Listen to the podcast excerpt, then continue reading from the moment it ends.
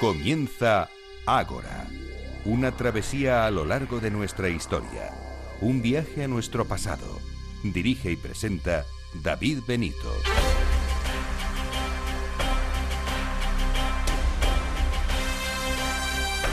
Muy buenas noches y bienvenidos a Ágora, la cita de Capital Radio con la historia. Metidos de lleno en la rutina anual, celebramos una nueva asamblea cargada de historia y no podía ser de otra forma. Aunque eso sí, la historia no está reñida con el humor y eso podrán comprobarlo durante nuestra primera entrevista de hoy. Les haremos eh, una entrevista a unos personajes peculiares, a David Botello y Lorenzo Gallardo, ambos presentadores del programa El Punto sobre la Historia, nos visitan para contarnos curiosas anécdotas eh, sobre la historia. No faltará el rigor histórico, pero estos dos amigos ya apasionados de la historia le dan una vuelta y nos lo cuentan con una sonrisa. Hoy vienen a presentarnos su libro Los vikingos no tenían cuernos. En segundo lugar, nos visita por primera vez en esta quinta temporada Javier Beramendi, director de la revista Despertaferro, Historia Contemporánea. Nos habla de otro pasaje eh, más de la Guerra Civil Española, la batalla de Teruel. Y en tercer lugar charlaremos con Álvaro Espina, escritor y doctor en ciencias políticas y sociología, así como también administrador civil del Estado y consejero de mm, política económica en el Ministerio de Economía de España. Y vamos a charlar sobre Cervantes y su lado menos conocido, Cervantes en la Casa de Éboli.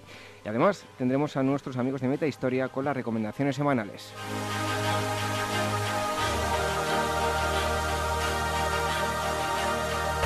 Les recordamos, para escuchar todos los programas anteriormente emitidos, tienen nuestros podcasts en iVoox, en iTunes, tienen también todos los enlaces en agorahistoria.com. También les recordamos las en redes sociales, Twitter, arroba agorahistoria, facebook.com barra agorahistoria programa y telegram.me barra agorahistoria radio. Y por último, el email, por si nos quieren escribir, dos direcciones, contacto arroba agorahistoria.com y agora arroba capitalradio.es. En los controles, Dani Mateos en la selección musical, Daniel Núñez reciba los saludos de David Benito. Comenzamos.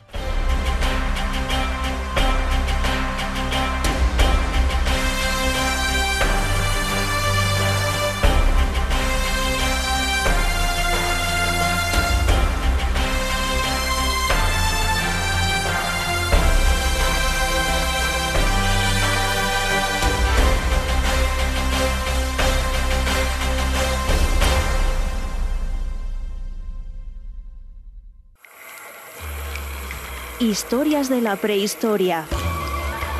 Revive los grandes descubrimientos que nos han llevado a conocer quiénes somos y de dónde venimos. Lucy, el hombre de Neandertal, el hobbit de Flores y otros muchos ancestros. Historias de la prehistoria, un libro de David Benito, editado por la Esfera de los Libros.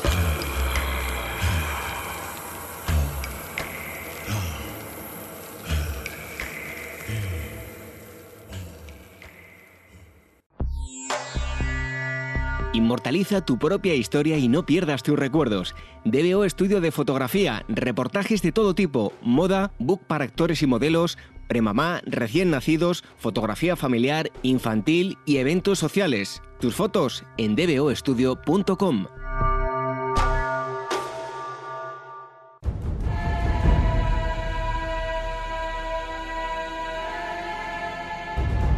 Ágora Historia con David Benito en Capital Radio.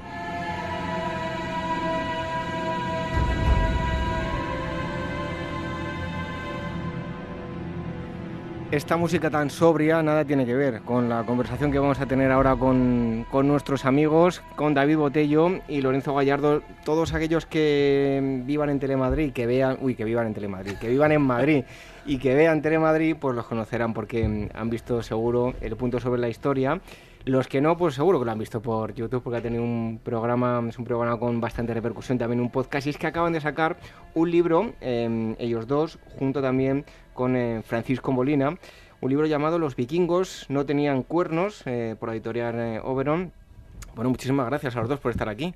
a ti por invitarnos, estamos esta encantados. Música, esta música sobria, nosotros también a veces estamos sobrios. Sí, ¿no? Algún martes ha tocado. Bueno, Lorenzo repite, la otra vez no pudo venir David Botello, que tuvo un pequeño problema, pero bueno, ya Hace estamos un año, aquí. Justo, ¿no? Hace Más un o año menos, justo, sí sí, sí, sí. Hace justo un año. Bueno, es imposible no reírse con vosotros, ya os lo tengo que, que decir. además lo que en el libro también aparece lo transmitís. Porque yo recuerdo cuando estuve en, vuestro programa, al final, oye, te terminas metiendo en el papel y, te, bueno, pues, eh, pues em, em, empiezas a contar las cosas en la misma línea, ¿no? Claro, bueno, esa es la idea, ¿no? Que convertir la historia, primero sacarla a la calle y segundo convertirla en algo divertido porque realmente lo es. O sea, es una cosa muy entretenida, muy divertida y que, bueno, pues que en general cuando está bien contada le gusta a todo el mundo. Bueno, han escrito aquí em, Jesús Callejo, Javier Sanz y... La Rodera. La Rodera. La Rodera. La rondera, es difícil de decir, ¿eh? De todo ello se desprende que sois unos locos por la historia. Somos unos locos, punto. Luego ya, luego ya, luego ya hay, digamos, subcapítulos. Sí, la historia es una cosa que, como dice David, es una cosa que nos gusta sacar a la calle, pero es que desde que éramos niños, y yo sé que tú lo entiendes mejor que nadie, eh, es una cosa que nos fascina, porque son cosas que le han pasado a gente antes que a nosotros. Es la definición más tonta y más a pie de calle que se me ocurre. Por tanto, como la humanidad es tan variopinta y tan absurda y tan divertida, pues cabe todo. Eh, entonces, si a la gente le gustan las películas, no entiendo por qué a la gente no le gusta la historia, puesto como ahora entraremos en esto, supongo, la historia son historias divertidas. Y es verdad, nosotros sacamos la historia a la calle y contigo lo hicimos en Antón Martín, si no recuerdo mal. El botín de Esquilache. El, botín de Esquilache. Y lo pasamos bien, además, lo pasamos muy bien. Hombre, es que a ver, se formó un pifostio allí. claro, claro, se, se esquilachó la cosa, ¿no? Bueno, eh, aprovechando ya el título, los vikingos no tenían cuernos. ¿Qué pasa? ¿Que no tenían cascos con cuernos o que las mujeres eran muy fieles a los maridos? Las dos cosas, las dos cosas. Eh, no, se ha registrado el caso de, una mujer vikinga infiel. Se dice, eres más fiel que una vikinga. Efectivamente. Pues no, va más bien un poco por la cuestión de utilidad práctica. Mm, Veramendi, que creo que, lo, que, estará, que está por aquí, sabe mucho de esto. Eh, un casco con agarraderos, que es lo que es un cuerno, en una batalla es tiene operatividad cero, te lo puedes llevar a la batalla si, si quieres garantizar que no vuelves. Si quieres venir sin cuello también. sin, casco, práctico, sin casco, sin cuerno y sin cuello. Entonces, lo que ocurre es que la iconografía clásica del vikingo con casco, pues es una iconografía del siglo XVIII, finales del XVIII y del XIX que esa, esa, imaginería es la que se nos ha quedado a los hombres del siglo XX y uno, perdón, del siglo XXI pero tenemos que desmentirlo de una vez por todas. Los, vikingos, no tenían cuerno. Gracias. eso es como decir que los indios no tenían plumas, ¿eh? una cosa así, ¿no? Pero es que los indios sí tenían plumas. esa es la diferencia. Es que el siglo XIX hizo mucho daño, ¿no? Y, y luego, bueno, pues estas, este tipo de historias se acaban magnificando cuando llega un gran hombre y entonces la pone encima un escenario, en una novela o en una obra de teatro, que también es un escenario. Y en este caso fue Wagner, ¿no? Que en El Anillo de los Nibelungos, pues puso a los vikingos, tal y como había visto, pues en unas ilustraciones de un poema impronunciable, que no voy a intentar. Inténtalo, inténtalo, echamos un rato bueno. Fridtjof Saga. Algo así, ¿no? Oye, ¿qué se les había perdido a los vikingos aquí en España? ¿Por qué vinieron? Pues, eh, por lo mismo, por lo, siempre, lo que se les había perdido en las costas de, del oeste de Inglaterra, del este de Inglaterra, pues iban buscando lo que no tienen allí. Mm, aquí el sol, aquí básicamente el sol, como siempre. Aquí siempre, los vikingos siempre vienen a buscar sol. Siguen veniendo noruegos a, Torremolinos, pues era algo parecido, pero digamos con el mazo por delante y, rapiñando. Quien dice Torremolinos dice toda la toda la fachada atlántica de España. Lo que pasa es que era una época complicada. Entonces en el norte estaban los reinos cristianos que eran bastante recios, eran señores así como con ganas de reconquista, y en el sur estaban los musulmanes, que eran unos señores bastante recios que también tenían ganas de guerra, ¿no? Entonces, claro, los vikingos salieron esquilmados tanto en el norte como en el sur. Bueno, por cierto, vamos a bajarnos al sur, que me ha corregido ahora mismo Lorenzo aquí, que tenía apuntado, iba a decir una burrada, pero bueno, menos mal que me ha corregido, para hablar del zagal, que como decís en el libro, era un, un tío todo guapo y seductor, ¿no? Claro, y de hecho, amigos, todos usamos en el castellano, este es uno de estos términos que ha pasado al acervo, al rico acervo, perdón, por el lugar común del castellano. Hoy, llamamos Zagal a alguien joven, se supone que ha puesto, Mozalbete a lo mejor era, era un líder, por ahí también no sabemos. Pues sí, Zagal era un señor guapo. Un tío todo guapo. Un tío todo guapo. Eh, era un poeta, era pues era un poco embajador, ¿no? Era así un tío con mucha labia y bueno, las volvía, las volvía locas a las a las a, las musulmanillas. A las musulmanillas. a las alandalusíes. Y alguna cristiana que otra. Y alguna cristiana que otra. Dice, dice la portera que me contó a mí. Bueno, y además es un libro lleno de exclusivas. Porque entrevistáis a. Esto me ha, me ha cantado, ¿eh? Em, chiquito de la Cornada es, ¿no? Chiquito de la cornada, que era, podemos, podemos decir que era el, un ancestro, un ancestro galitán, y, además, malagueño. Lo, que a mí me gusta es que de los os, os, cuenta lo que es el Harl. Claro, porque ¿qué es un Harl? Y dijimos, ¿quién puede contarnos mejor que nadie qué es un Harl? Bueno, pues, ¿qué es un Harl? Pues el Harl era el que da nombre a los Earl, luego el que esto si, si alguien ha leído Shakespeare en versión original lo ve, el Earl no sé qué, ¿no? Y eran pues un poco los nobles, los, los, los cabezas un poco de, de, las tribus nómadas que salían ahí de vikingos, ¿no? Entonces era como el capitán de los vikingos, ¿no? El jefe. el preboste, el, el, encargado se diría hoy en día, el encargado. Entonces era el... Claro, y al descubrir que el término era Harl, dijimos cae por su propio peso. pero de chiquito. En el programa de radio, en el podcast, estuvo chiquito con nosotros y ahora pues hemos tras, trasladado ese, esa historia a texto para que los lectores disfruten de chiquito por escrito, amigo. Eso es algo nuevo, ¿eh? chiquito por escrito. Bueno, nos vamos hasta Asturias ahora, a Cudillero. Em, los habitantes se presumen de descender de los vikingos. Háblanos de la cualquiera de los de la, leyenda de Cudillero. Pues allí llegaron los vikingos, como en toda esa, esa costa norte, y llegaron a base de espadas, muchos tipos de espadas, no sé si me explico. Arrancaron sangre, también juntaron genes, ¿no? Mm. Digamos. Entonces, no sé si en Cudillero exactamente más que en otras zonas, pero la tradición ya asentada dicta que dejaron no solamente su rastro genético, sino además unos un, tipo de dialecto. Sí. Ciertas palabras. Que nos gustaba que se llama el pixueto. El pixueto. Entonces era, me quedo todo pixueto. También es una cosa muy del programa. Siempre decimos, ¿cómo te quedas? Pues topicueto. Así que los de Cudilleros se quedan topixuetos. Claro. ¿Qué nos iba a decir nosotros? Que el, el vendía de, los daneses.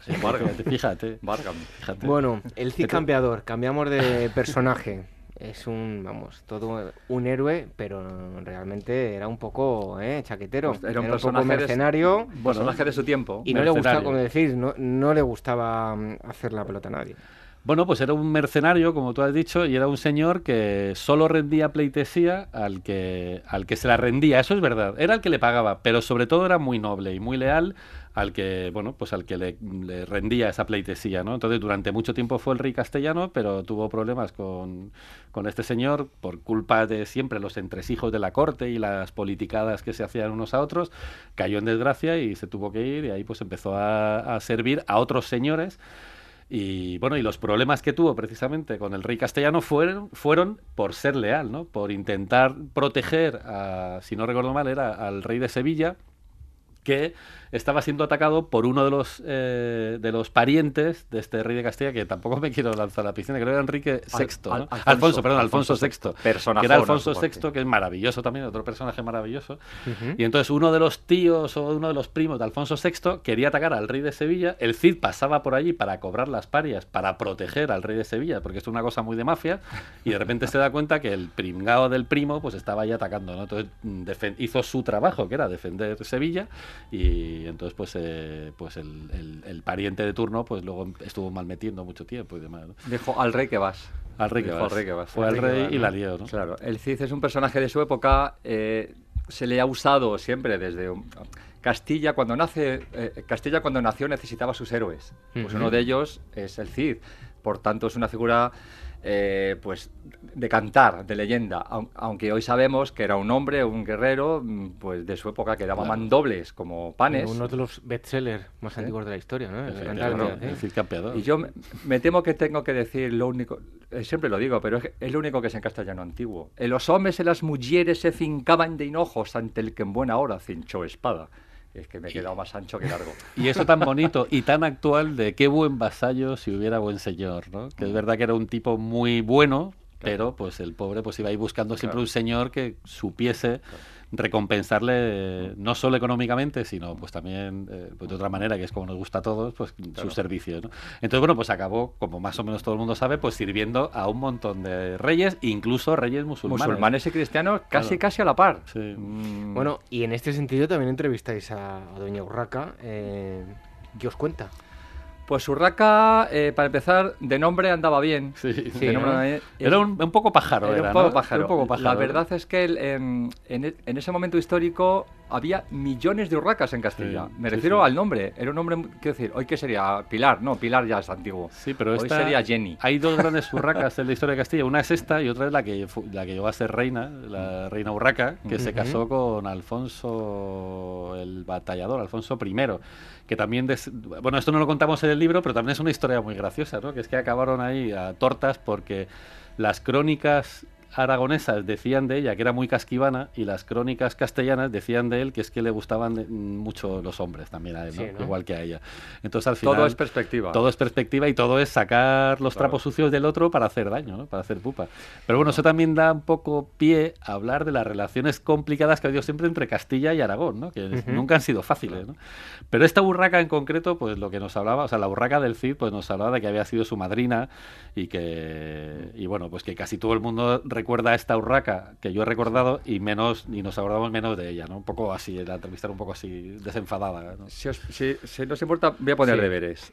recomendable para niños y grandes. Ir a Zamora, que no va a hacer daño. ¿eh? y allí en el castillo, en las murallas de Zamora, una tarde así que haga buena, mirando a la catedral, leer en voz alta textos del Cantar el Mío Cid, unos diálogos que tiene el Cid con Urraca. En, y hacer eso allí, amigos, es, es, es, una fiesta de la historia. Luego bajas y, cenas y te pegas un cenorrio, ¿no?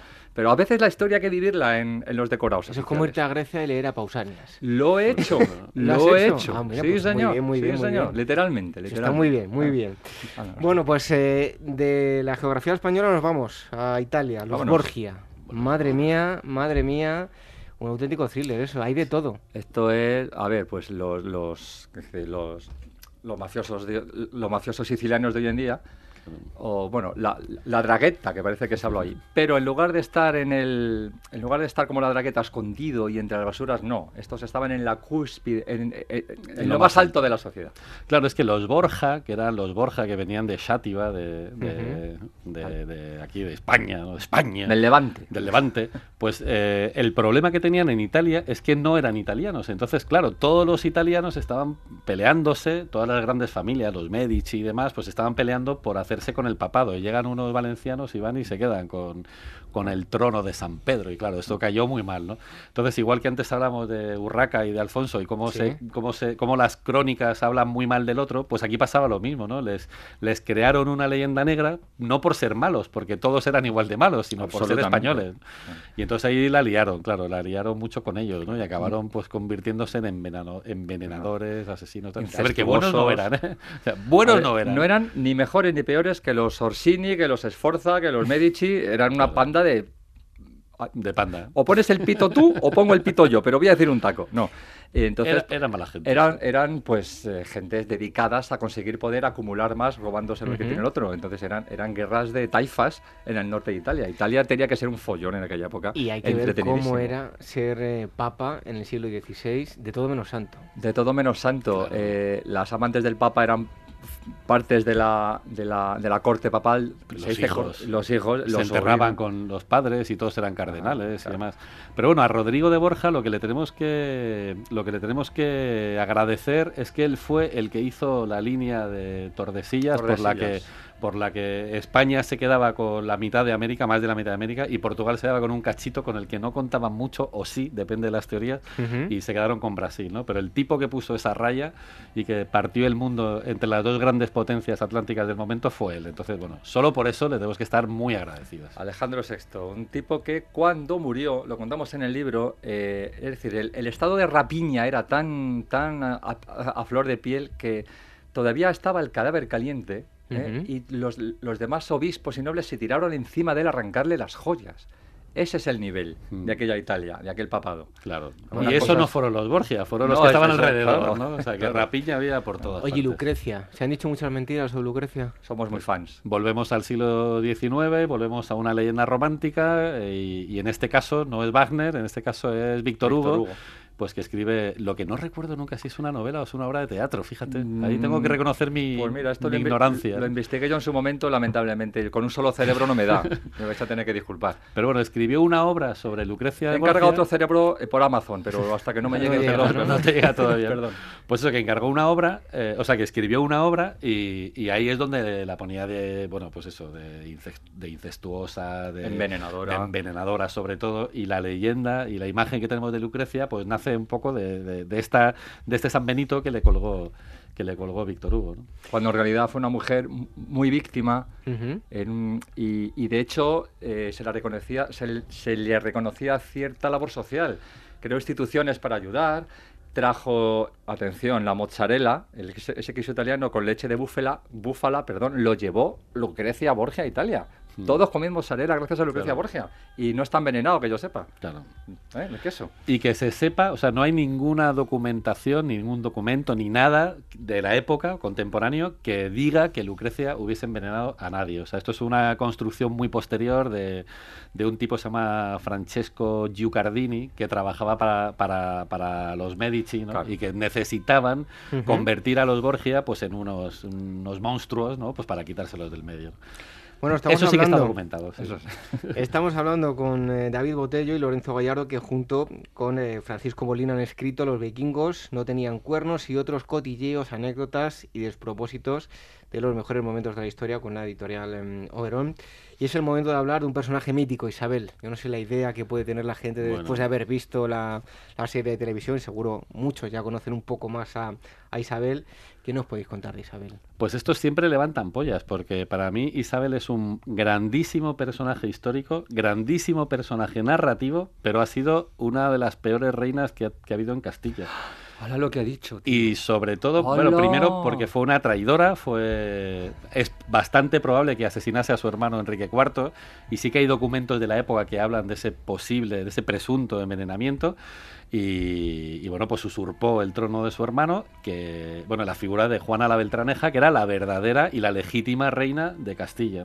Y entonces hizo lo que nunca se ha hecho ni antes ni después, una princesa que se casaba con quien le daba la gana, ¿no? Y entonces esta decidió no casarse con quien le correspondía, que era con el rey de Portugal, que nos hubiese convertido en una España diferente a la que tenemos, porque en vez de juntar Castilla con Aragón, habría juntado Castilla con Portugal. ¿Qué beneficios tenía? Pues que Portugal era mucho más afín a, a Castilla, éramos ya dos reinos muy bien hermanados por diferentes lazos de sangre entre reyes y luego, y luego nobles, y sobre todo porque Portugal tenía una ambición atlántica de la que de la que bueno que Castilla necesitaba ¿no? y Aragón era un problema ¿no? ya hemos contado los líos que hubo entre Urraca y Alfonso pues el problema que tenía el problema que tenía eh, Castilla con Aragón eran muy fronterizos y sobre todo que para hacer pinza con Aragón eh, uno de los aliados estratégicos de, Castilla. Vaya chapos estoy metiendo. Pero uno de los aliados estratégicos yo estoy enganchado, yo estoy enganchado. Eh, claro. Eh, ha dicho Lorenzo. Claro. Eso, que te lo diga David, que es experto en Controla, controla. Claro, entonces, entonces de repente Castilla se hacía enemiga de Francia porque era la enemiga de Aragón y de repente pues toda la filosofía o toda la política internacional que tenía Enrique IV, incluso Juan II, de aliarse con Portugal para mirar hacia el Atlántico, pues se dinamita de un plumazo, ¿no? Y entonces, ¿qué heredamos de Isabel la Católica? Primero, un reino que no está unido, porque cuando muere Isabel, la que hereda el reino de Castilla es su hija Juana, con lo cual nunca lo llega a heredar su marido, entonces no estaban unidos. Eh, y luego, pues todas las complicaciones europeas, toda bueno, luego Flandes nos llega pues vía reyes católicos, todo el conflicto de Flandes y sobre todo pues, todos los conflictos mediterráneos de Aragón que arrastramos durante mucho tiempo. Es que es, un momento interesante porque el mundo, España y el mundo sería distinto si, tanto en esa ocasión como poco después con Felipe II, se hubiera creado un Estado peninsular. Un Estado unificado de Portugal y España con, con, vocaciones, con las vocaciones expansionistas de ambos, amigos. Reíros del Imperio Británico, reíros del Mongol, o sea, el mundo hubiera sido peninsular de arriba abajo. Y quién sabe si hoy en el siglo XX no, no hablarían portugués y español en Pekín. Pues no sabemos. Pero son estos momentos bisagra o portuñol. Claro, portuñol, ¿no? Se hablaría una mezcla de las dos lenguas y posiblemente medio mundo... Esta, espagués. me gusta más. Medio mundo hablaría, hablaría esta lengua seguro, porque es verdad que toda esa expansión atlántica, tanto por América como por África, como luego ya por Asia, pues fue portuguesa y española. Oye, y un cotilleo, porque habláis de ello también en el libro. Eh, si hubiésemos metido a Isabel, yo no, bueno, no Isabel, sino a cualquier persona de aquella época, si lo hubiesen metido en un vagón de metro por la mañana, por el tema de la higiene... Ah. Bueno, ahí hay que romper una lanza en favor. Hay que, ahí hay que, vamos a desmitificar. Bien, yo doy el titular y tú desmitificas, si os parece. Amigos y amigas del programa de David Benito y todo su mundo. Esa historia de la camisa, no me cambio de camisa hasta que no se conquiste Granada, es falsa o Mm, ocurrió, pero a otra fue persona. Otra Isabel. Exacto, ahí dejó fue, a Botello. Fue tataranieta de Isabel la Católica, que fue Isabel Clara Eugenia, que fue la que prometió no cambiarse de camisa hasta que las tropas españolas acabaran el asedio de Ostende en Flandes. O sea que fue mm, cuatro generaciones posteriores por alguna extraña razón, eh, mira que hay cosas que se pueden decir de Isabel la Católica. Pues en vez de elegir lo que se puede decir, pues, eh, pues se torció el nombre de esta Isabel y el San Benito se lo acabamos colgando a Isabel la Católica. Que, tendría una higiene de la época. En la época. Tampoco, era, tampoco había jabón como hay hoy. Bueno, de, pero bueno, época nos ha venido el bonito la utilización del ramo de las novias. Sí de la Edad Media era un poco para disimular luego el, aroma, ¿no? el aroma. Claro, a ver, una de las locuras de, que decían en Flandes de Juana la Loca era que se bañaba todos los días, por Dios, por Dios, por Dios. y no olvidemos que en esa época es verdad que ya empezaba toda la crisis eh, religiosa, pero España tenía mucha cultura musulmana y mucha cultura judía que era de, baño diario, ¿no? De mucho de, de, ablución, una cultura de, ablución, Con lo cual es bastante probable que los reyes católicos eh, educasen a sus hijos en esa, en esa higiene estricta. Con lo cual en Europa eso no lo entendían y ya te digo que una de las locuras que se atribuían a Juana la Loca era que, bueno, esta loca se lavaba. ¿Dónde va a estar? ¿Dónde va a estar tanto jabón? Eso también es muy interesante en cuanto a los reyes católicos. Es verdad que eh, es difícil entender el renacimiento europeo, sobre todo el británico, sin, los reyes católicos. Catalina de Aragón, que era la hija de los reyes católicos, que se casó con Enrique VIII, pues se rodeó de una corte de gente muy culta porque los hijos de los reyes católicos eran muy cultos. Ellos se empeñaron en educar muy bien a sus hijos y el hijo murió y todas las hijas pues llevaron la cultura a todas las cortes a las que iban y eh, pues eso también es otra cosa que hay que agradecerles a ellos y que Europa debería agradecer a España. Shakespeare es difícil de entender sin Catalina de Aragón. Y Shakespeare se lo agradeció porque la citan un par de horas somos muy fans de Catalina de Aragón. Bueno, pues vamos a cambiar de persona. ¡Viva Catalina de Aragón! ¡Viva Catalina! ¡Viva! Y me ha gustado mucho esto porque sobre Pizarro. Eh, otra exclusiva. Habláis con. y entrevistáis a Viracocha. Con Viracocha, con el. O sea, sí, nosotros, a ver, para el, programa de radio, la verdad es que no, no, nos cortamos y el equipo de producción, pues contactó con un dios. Es maravilloso. El equipo, hay que romper un lanza en favor también del equipo de producción porque son buenísimos. Nutrido. Y no tenemos ningún motivo para desconfiar de ellos. Con lo cual, si nos dicen que han conseguido al dios Viracocha, nosotros nos lo creemos. Yo le pregunté al equipo de producción, ¿cómo habéis contactado? Dice, pues si, pues si tiene Facebook. hoy los dioses o tienen Facebook o, no te reza nadie. Instagram. Instagram. Ahora se están pasando. ahora. tuvimos, a, tuvimos a, Viracocha, que era, era la deidad con la que los primeros nativos confundían mm, a los españoles, ¿no? que venían de, que venían del mar, que era un poco lo que anticipaban sus leyendas, venían unos tipos extrañísimos con unos pelos en la cara, con, con, unas, con unas espadas de fuego y por, eh, por, tanto tuvimos a Viracocha que, que estuvo en el programa para desmentir, no, que no era él, no era él, eran unos españoles. Era tan Cortés. Él estaba, de hecho no sé, no sé si le pillamos echándose un tute, no me acuerdo, pero majo Viracocha, ¿eh? O sea, para, ser un dios, ¿sabes que tiene sus cosillas? Este, mira, parecía... Era majete, ¿no? Sí, se puede hablar con él. Yo me iría de chato con Viracocha. Con otros dioses ya te digo ya que no. Algunos es que no se pueden ni nombrar aquí. Pocos trapos sucios te podemos contar de él porque fue encantador con nosotros. Estuvo, sí. Bueno, hablamos del Cizante, pero sí, hay un valeroso español es Islas de Lezo. ¡Bravo! bueno, ese ¿Eh? también es... El, medio hombre, pero si muchos hombres fuesen la mitad...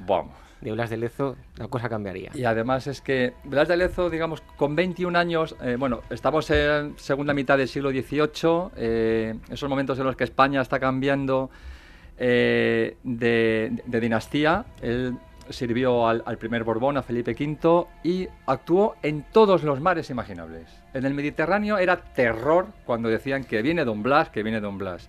Su gran hazaña, por supuesto, en Cartagena de Indias, que nos hace especial ilusión porque fue contra los enemigos de toda la vida, esa panda de imberbes.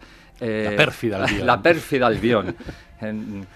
Gente sin cristianizar, decía un familiar mío, de verdad. Y esto, era, esto lo decía en serio. decía de verdad, gente sin cristianizar. Eh, era un, marino. Eh, Castilla, España, ha hecho su fortuna marítima con marineros vascos de la época. Y ese era, eh, era vasco, era el mejor, uno de los grandes marinos de la época.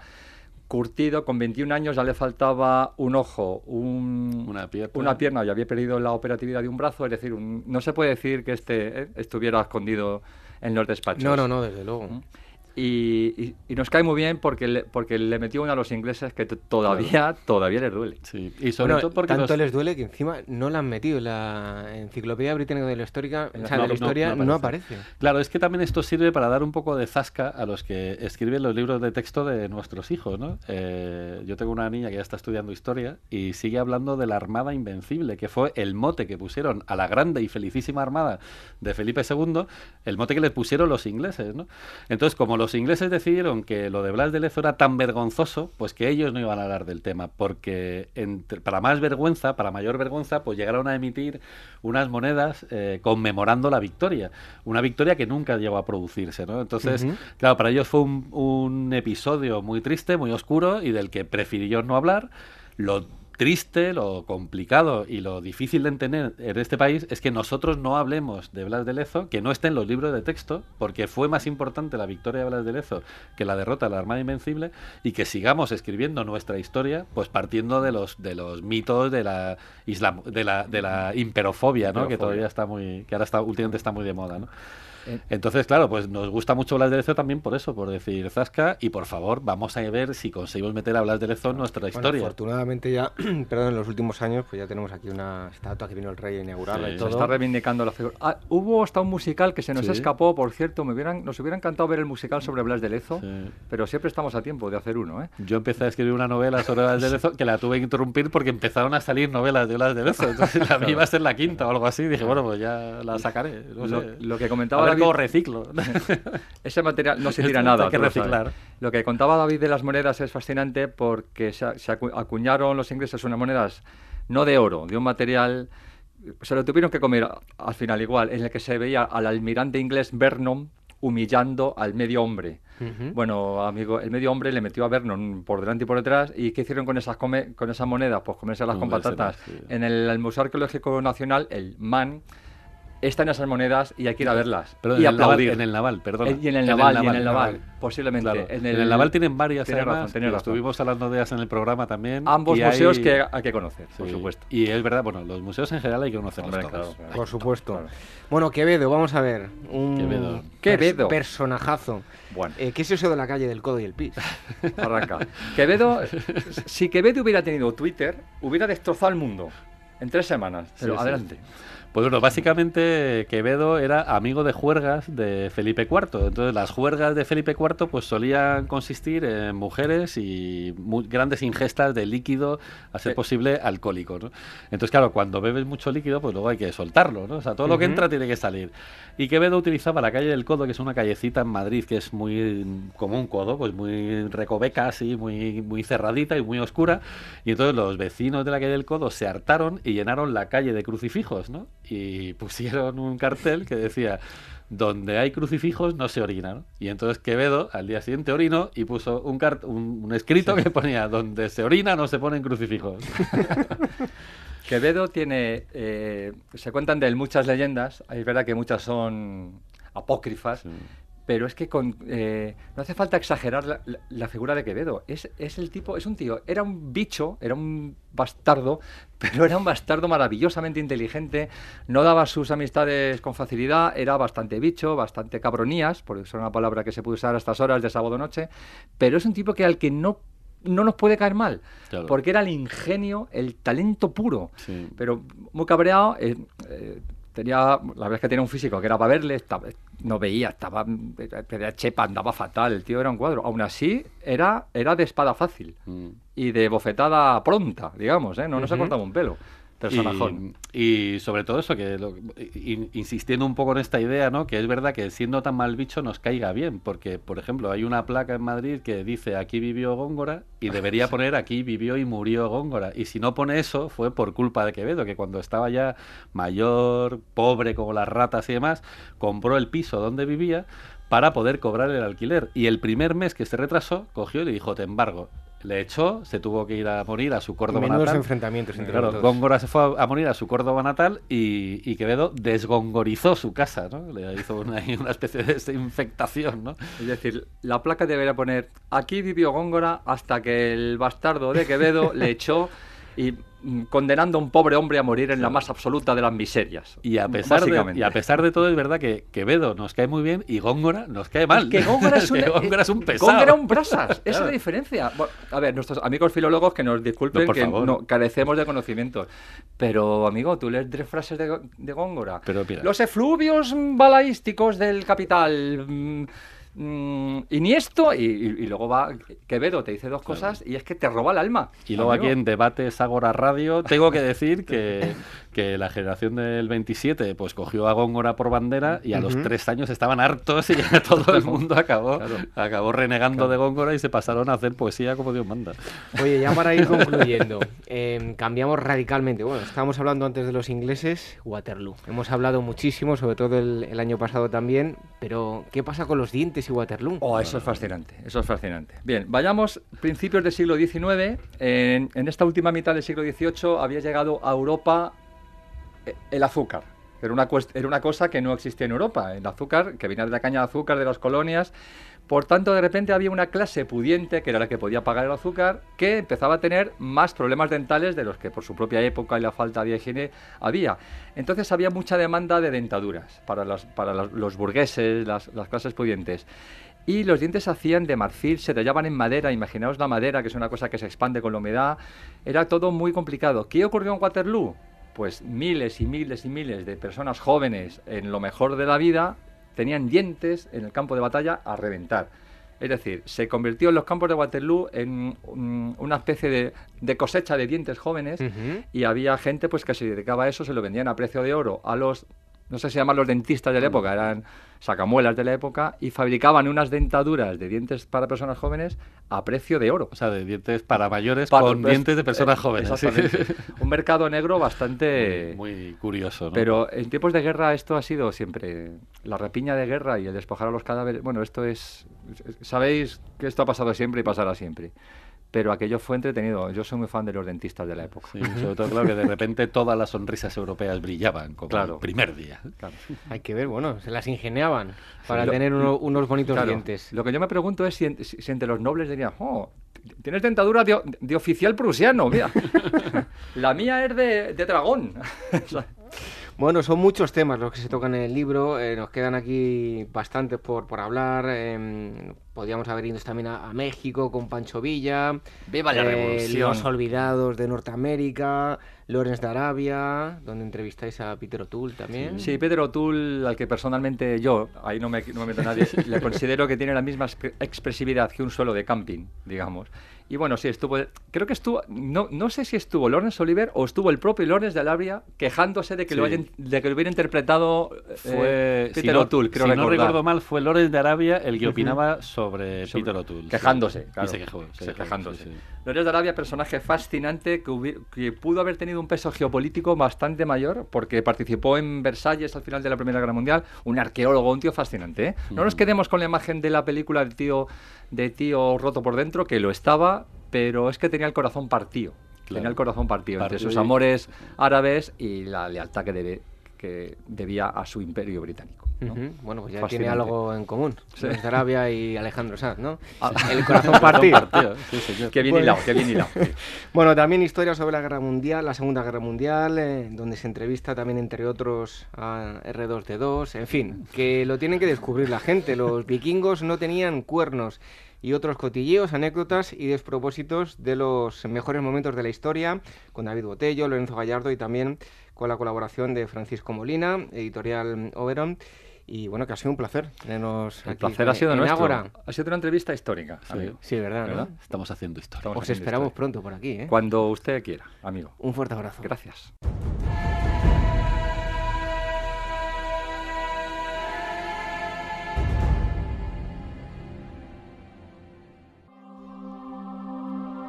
Y al punto feo Apolo habló así entre las diosas. Tengo yo la cítara amiga y el curvado arco, y con mis oráculos revelaré a los hombres la verdadera voluntad de Zeus.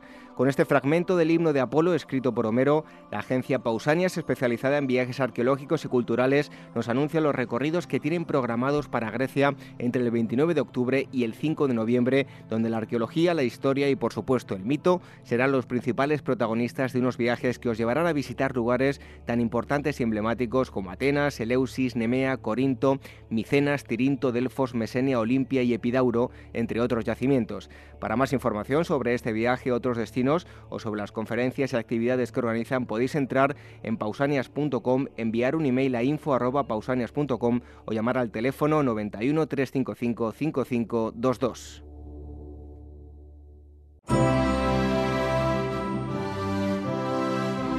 ¿Eres actor o modelo y necesitas un book profesional o simplemente quieres tener unas fotos de estudio? En DBO Estudio de Fotografía hacen tus sesiones a medida. Toda la información en dboestudio.com.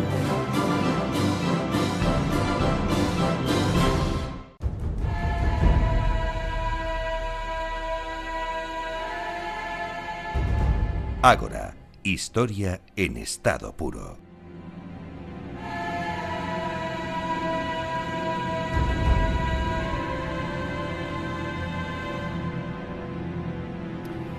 Es el turno un día más de Despertaferro que vienen a hacernos un avance de los números que acaban de, salir y que ya pueden todos ustedes adquirir los kioscos. Hoy eh, lo que toca es historia contemporánea, el número 23 que está dedicado a un momento muy concreto de la Guerra Civil Española, de la batalla de Teruel y está eh, Javier Belamendi que es director de Despertaferro, Historia Contemporánea. Javier, muchísimas gracias por estar aquí con nosotros en Ágora. Como siempre, a vosotros por invitarnos. Bueno, pues hoy vamos a hablar de la batalla de, Teruel, vamos a profundizar ahora en la batalla, pero en grosso modo, que nos sirva de introducción, ¿por qué resulta tan importante la batalla de Teruel para la, Guerra Civil Española? Sitúanos un poco, como siempre te, pido, cómo estaban las cosas antes de, producirse este conflicto. Pues posiblemente porque sea un punto de inflexión, ¿no?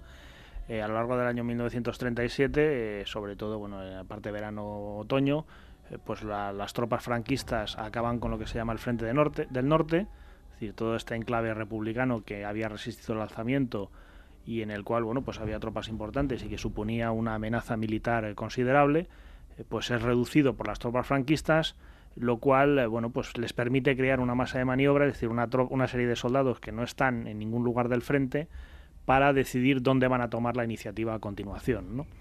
Esto, claro, eh, para el, digamos que si hacemos una, una, reducción muy simplista, podríamos decir que el que tiene que defender un frente lo tiene que defender todo él porque no sabe por dónde le van a golpear, en cambio el que va a golpear pues tiene la ventaja de poder elegir dónde y de poder acumular muchas tropas, ¿no? Y lo que el gobierno republicano sabe muy bien es que todas estas tropas que ahora, entre comillas, sobran, pues se van a concentrar en algún sitio y van a servir para lanzar una, una ofensiva. Por otro lado, los propios republicanos pues también están interesados en, tomar la iniciativa, en ser ellos quienes golpeen, y Teruel pues va a ser la primera capital de provincia a lo largo de toda la guerra que consigan conquistar, lo cual para ellos pues es un, triunfo tremendo eh, que además va a ser debidamente magnificado por la, por la propaganda. Em, ambos bandos estaban en un periodo de eh, cierta tranquilidad, aunque pues, pues, de otra forma se estaba fraguando ya el, el enfrentamiento que les permitiera hacerse con, la victoria y para ello em, había eh, varias alternativas estratégicas, ¿no? Sí, ambos bandos tenían los suyos, ¿no? Desde el punto de vista franquista, pues se plantea la posibilidad de lanzar una ofensiva en la mitad norte de Cataluña, eh, un poquito hacia el sur del Ebro, pero sobre todo al norte del río, para avanzar hacia lo que es eh, la, para cerrar, o con la idea un poco de cerrar la frontera pirenaica y aislar a Cataluña de Francia eh, también se plantea eh, la posibilidad de atacar el gran objetivo, que volvió a ser otra vez Madrid, en una repetición de lo que sería la batalla de Guadalajara de primeros de 1937, pero esta vez bueno, pues con, más fuerzas, con otro tipo de planificación y con otro tipo de organización. Por la parte republicana, pues eh, durante esta reducción del Frente del Norte, la que hablábamos hace un momentito, pues habían estado lanzando una serie de ofensivas, pues algunas tan conocidas como la batalla de Brunete o la de Belchite, con el fin de distraer eh, los esfuerzos franquistas y realmente, pues cuando se llega a esta pausa, eh, los republicanos forman también su propio ejército de maniobra, eh, con nuevas reclutas y sacando tropas veteranas de, diferentes lugares del frente, y se plantean dos opciones, ¿no? Es decir, atacar en Extremadura, con la idea de llegar hasta la frontera portuguesa y luego bajar hacia Sevilla, partiendo en dos la zona franquista y reduciendo o tomando una de sus capitales, o pues la otra, que es la que va a surgir un poco eh, a raíz de la amenaza sobre Madrid, cada vez más concreta, pues digamos que hay que hacer algo rápido y lo que parece más obvio es ese saliente de Teruel, que está pues una especie de punta de lanza clavada en territorio, republicano y que les permite pues bueno pues concentrarse más rápidamente y atacar de diferentes eh, zonas con el fin de tomar la ciudad. Bueno, el bando nacional ya tenía conocimiento de que la República iba a desencadenar la, batalla de Teruel, eh, pese a que, como también eh, decís en el número, siempre se ha hablado de ese factor sorpresa, ¿no? Eh, yo creo que se puede jugar con ambas bazas. ¿no? A nivel operacional hay un proceso de concentración de tropas muy importante, que este se consigue llevar a cabo pues con cierta sigil en cierto modo de forma sigilosa y sin que el bando nacional, que está preparando sus propias opciones, como decíamos, pues eh, se haga demasiado cargo.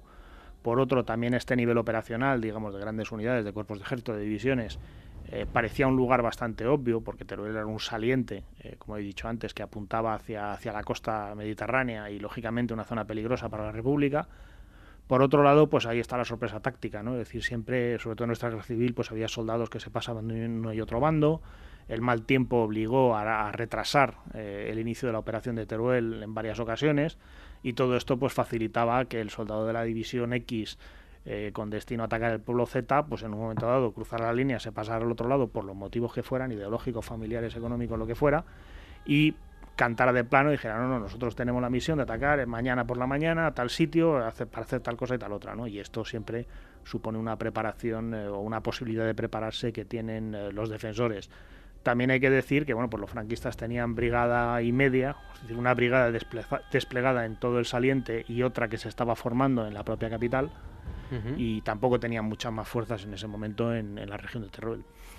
Bueno, en el caso de Teruel, al igual que pasó en ciertos momentos de la Segunda Guerra Mundial, como tituláis, el general invierno resulta muy importante al hablar de las bajas. El abrigo era casi más importante que el, que el, rifle para sobrevivir. Sí, realmente se ha hablado mucho del frío de Teruel. En este caso hemos querido singularizarlo y le hemos pedido a Vicente Aupí, que además es meteorólogo y experto en la zona, que nos escribiera un artículo sobre el tema y realmente se llegaron a tocar temperaturas inferiores a los 20 grados bajo cero, lo cual es una auténtica locura. Ya Teruel sabemos que es uno de los polos fríos de España, pero es que además eh, aquel invierno fue uno de los inviernos más fríos que se recordaban, ¿no? Y todo esto se junta, pues hay que tener en cuenta la logística del soldado y más en la Guerra Civil Española, que fue una guerra relativamente, eh, por llamarla de alguna forma, de pobres, ¿no? Es decir, no, no estamos hablando de ejércitos con gran cantidad de habituallamiento, con gran cantidad de tiendas, eh, abrigo, ropa de abrigo y todo lo que fuera, sino todo lo contrario y ahí teníamos al soldado con su manta de lana, pues eh, plantado en mitad del cierzo, durmiendo al raso y, tratando de aguantar como se pudiera. ¿no? Los casos de congelación pues fueron muchísimos y, casi, casi fueron superiores las bajas por, por frío que por, que por, como dices tú, por, por, el propio efecto de los fusiles del contrario. Bueno, el cerco de Teruel, ¿en qué circunstancias se, se produce? Cuéntanos los detalles. Pues realmente eh, los republicanos cuando desencadenan su ofensiva eh, tienen, digamos, una ofensiva eh, con dos ejes fundamentales, dos ejes fundamentales, uno al este de la ciudad y otro al oeste, al suroeste, eh, que van a crear una pinza eh, que se une pues justo en la zona norte-noroeste de Teruel, sobre la, parte de la carretera de Zaragoza, la carretera que lleva a Zaragoza y el ferrocarril. Y ahí, bueno, pues consiguen rodear la ciudad. Un tercer eje de avance viene desde el sur y digamos que son las tropas que tendrían que ir empujando a los cercados y tomar la propia Teruel, ¿no? Esta maniobra funciona muy bien, realmente este cerco se cerró en dos días, no tuvo mayor complicación, como ya digo, las tropas franquistas eran pocas, eh, las tropas republicanas realmente eran de lo mejorcito que tenían a lo largo de la guerra. Y realmente pues ya digo que se cierra muy bien. A partir de aquí pues empiezan a acelerarse los acontecimientos, es decir, los franquistas empiezan a mandar tropas de reserva, primero las de la propia zona eh, del frente digamos de Zaragoza, del ejército del norte, lo que se llama el ejército del norte, y luego empiezan a llegar tropas de las que se habían destacado de esta masa de maniobra que comentábamos antes que se habían destacado para el ataque sobre Madrid. Es decir, llega un momento en que Franco renuncia a su operación sobre Madrid consciente de que bueno pues que tiene una cuestión importante entre manos en Teruel y tiene que resolverla primero. Por parte republicana, pues como digo, eh, les sale muy bien la maniobra de cerco, el avance hacia el interior de la ciudad pues se va ralentizando, es difícil y luego pues lo que es la propia Teruel pues va a resistir casi un mes eh, digamos, con las últimas, hasta que las últimas tropas cercadas dentro de la ciudad pues acaben por rendirse. Bueno, en 2007, eh, imagino que Javier se tuvo que emocionar muchísimo, al igual que cuando se produce un eh, hallazgo arqueológico, pues un arqueólogo también le ocurre lo mismo. En Nueva York se identifican más de 3.000 fotografías captadas por míticos reporteros, entre otros, por capa. cuéntanos dónde estaban esos rollos y había imágenes de Teruel, ¿no? Sí, hay muchas imágenes. Bueno, Robert Capa, Gerda Taro, que era su pareja en ese momento. Y aquí, bueno, pues hay una cierta polémica sobre quién hizo muchas de las fotos que se le han atribuido a él. Parece que ella pudo tener más importancia de la que se cree en las fotografías de esa maleta. Lo cierto, bueno, pues que Robert Capa había estado en el frente de Teruel justo después de la caída de la ciudad.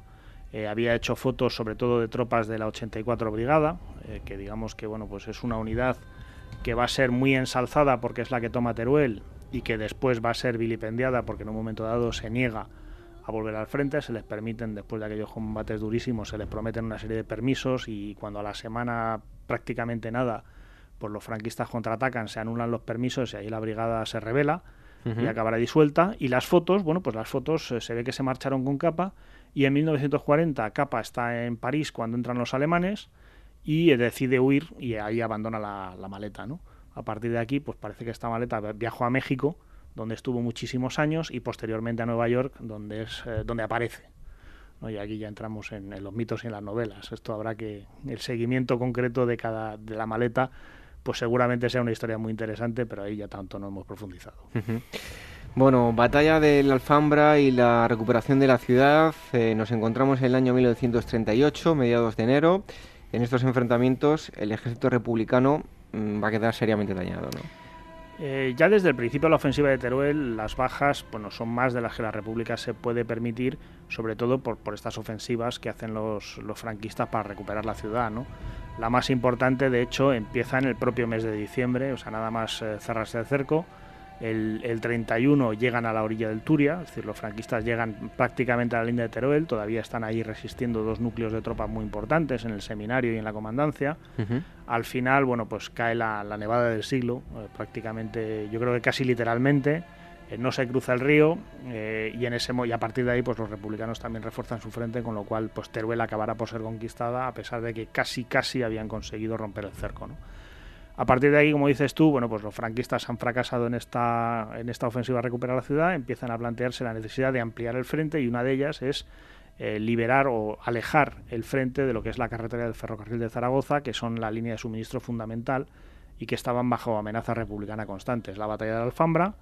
Eh, bueno, pues eh, consiguen concentrar unos efectivos muy importantes contra unos efectivos republicanos mucho más disminuidos rompen el frente con rapidez. La batalla del Alfambra es una batalla de tres días, una cosa muy rápida y probablemente tenga la característica épica de que bueno pues en ella se produjo la última gran carga de la caballería española que bueno pues eh, llegaron prácticamente hasta el río Alfambra eh, pues, a golpe de sable no como quien dice. Es decir estamos de hecho las fotografías son muy curiosas pues llevan unos banderines eh, claros en cabeza para que la aviación detecte su avance y son fotografías tomadas a mucha distancia, pero bueno, de, prácticamente de caballos a galope, ¿no? Parece que estamos con el séptimo de caballería en, en el oeste más que, más que en Teruel.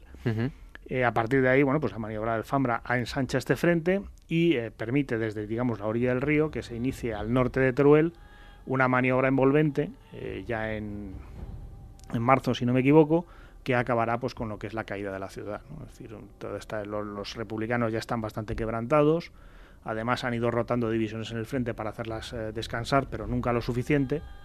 Eh, y bueno, pues eh, no son capaces de resistir los ataques franquistas y al final pues la ciudad es rodeada, es cercada y tomada otra vez por, por, sus, por sus poseedores originales, por decirlo de alguna manera, o por lo menos por los que lo tenían antes de todo este ciclo de combates. Y algo que los va a debilitar aún más, el 17 de mayo de 1937 se había producido un enfrentamiento entre los propios comunistas, se iban a tomar decisiones y alianzas por parte de, Negrín, pues que tampoco iba a beneficiar a los republicanos, ¿no? Bueno, realmente lo que sucede eh, en Negrín es un personaje muy interesante. Negrín ve dos formas de, triunfar en, o de que acabe la guerra, ¿no? Una es conseguir que se impliquen en ella eh, franceses y británicos, es decir, que, bueno, pues que, entren en la guerra civil española, que manden tropas y que esto pues eh, les permita derrotar a los franquistas, que son están apoyados por los regímenes dictatoriales fascista italiano y nazi alemán. Y otro es tratar de llegar a alguna especie de paz de compromiso. El problema de Negrín es que no es consciente de que tanto franceses como británicos pues no están nada a favor de implicarse en nada que pueda suponer una guerra europea, que es el, peligro que se corre, que de hecho en caso de guerra europea probablemente iban a dedicar mucho más esfuerzo en defenderse ellos o en atacar a Alemania e Italia que en mandar tropas a España y efectivamente pues se produce una reunión en la cual pues Negrín llega a pedir eh, la intervención de cinco divisiones y 150 aviones en favor de la República que estos gobiernos le niegan completamente ¿no?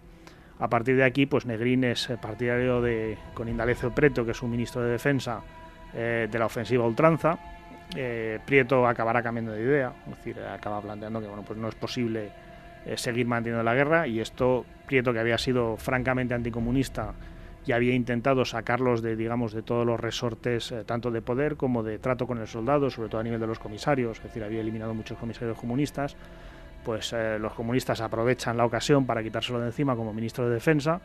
Negrín coge ambos cargos, el de jefe de gobierno el ministro de Defensa, y va a mantener junto con el general Vicente Rojo pues esta estos intentos de siempre intentar tomar la iniciativa eh, a fin de, bueno, pues siempre con la idea de animar a las potencias europeas a que intervengan, pero siempre sin éxito, ¿no?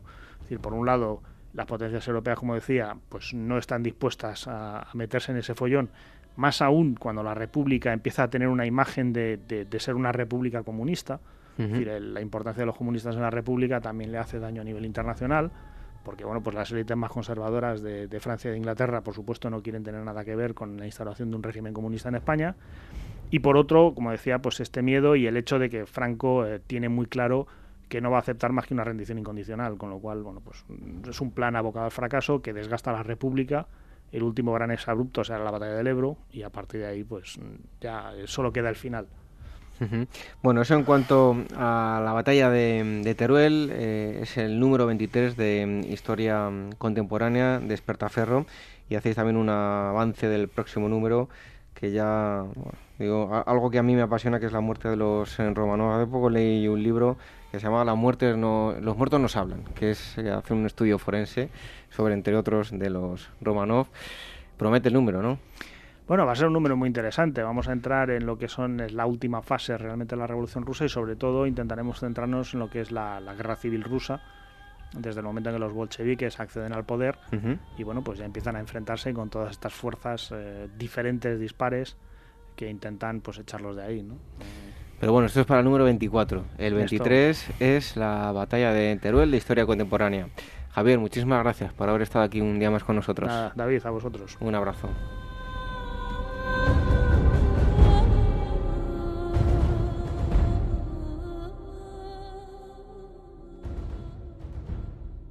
Este mes Despertaferro comienza una nueva serie de especiales dedicada al arma que sacudió los campos de batalla de la Segunda Guerra Mundial, el arma Panzer.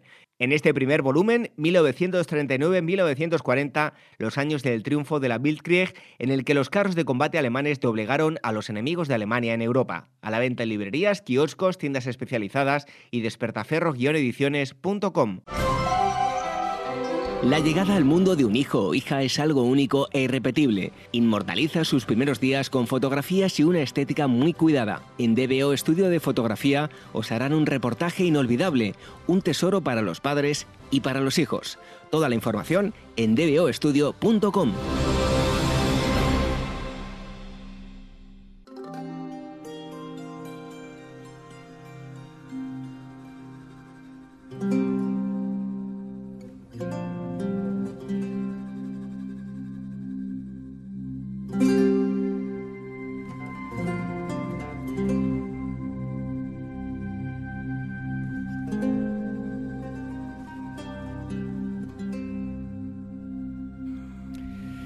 Hemos conocido muchísimos datos, incluso ha habido muchísima polémica sobre si se habían encontrado o no eh, sus restos. Es patrimonio eh, nacional y diría yo que patrimonio mundial. Eh, uno o no el mejor de los escritores que, hemos tenido en, España, y ya no solo en España, como digo, en, en el mundo.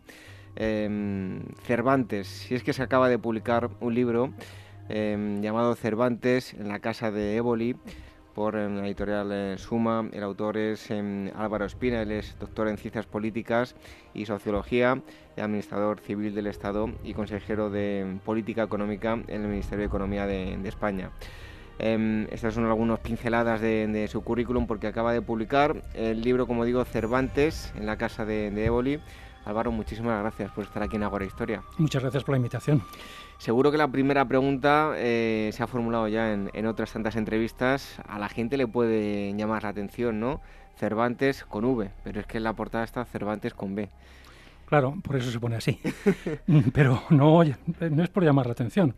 Es porque mm, en la ficción esto es un manuscrito encontrado, dictado por el propio Cervantes, y a los em, maquetadores les pareció, maquetistas, les pareció conveniente. Yo había puesto la firma entera de Cervantes, Miguel de Cervantes, Saavedra, pero a ellos eh, les pareció mejor extraer el Cervantes, como él la escribía, con esa B que hay ahí, y ponerla ahí un poco como su firma, como testimonio de que es eh, una autobiografía, aunque mm, teóricamente no escrita por él, sino dictada por él también a un, a un escritor eh, arábigo, como el propio Cervantes inventó, ideó un poco la superchería de que también el Quijote pues había, era obra de un autor arábigo, Cide Amete Berengeli, eh, que encontró pues en Alcaná, en, Toledo, en un sedero, un chiquillo que fue allí a vender unos papeles viejos y un cartapacio. Este también es un cartapacio, pero que está oculto en Orán.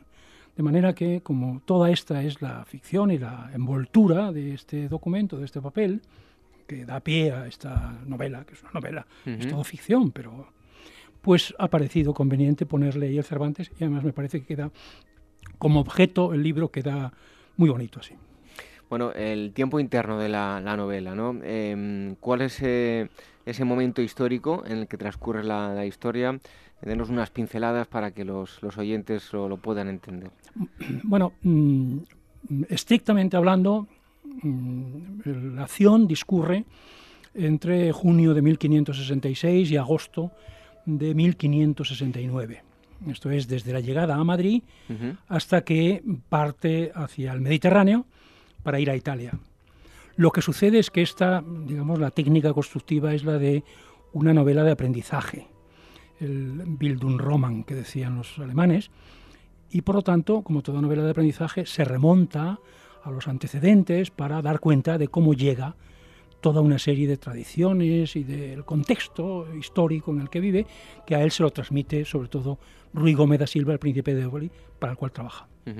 Bueno, en la historia también aparecen em, otros temas secundarios como puede ser la política, la decoración, la teología, agricultura, estrategia militar o música gregoriana, entre otras muchas cosas, bueno, estás apimentado con, con todos esos ingredientes, ¿no? Con la época. La época, la mentalidad, eh, el contexto eh, y la forma de vida que existía entonces. Y por eso, pues, eh, él está estudiando al mismo tiempo que don Juan López de Hoyos lo coloca en la casa de Éboli como preceptor de Anita eh, de Silva y Mendoza, la hija, y al mismo tiempo el secretario de cartas de la princesa y del príncipe, particular, no el del Alcázar, que el Alcázar es oficial.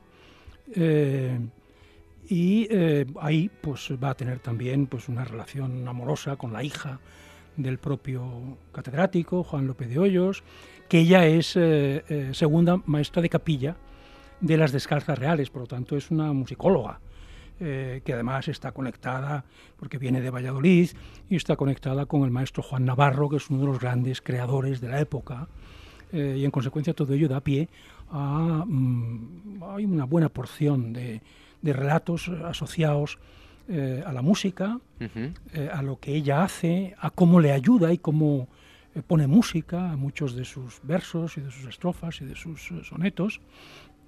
y al mismo tiempo la música es también, se utiliza también como una forma expresiva del lenguaje amoroso. Y por eso ahí tiene un gran espacio, porque en la vida de un joven de 18 o 21 años, el amor pues es una actividad importante que se toca.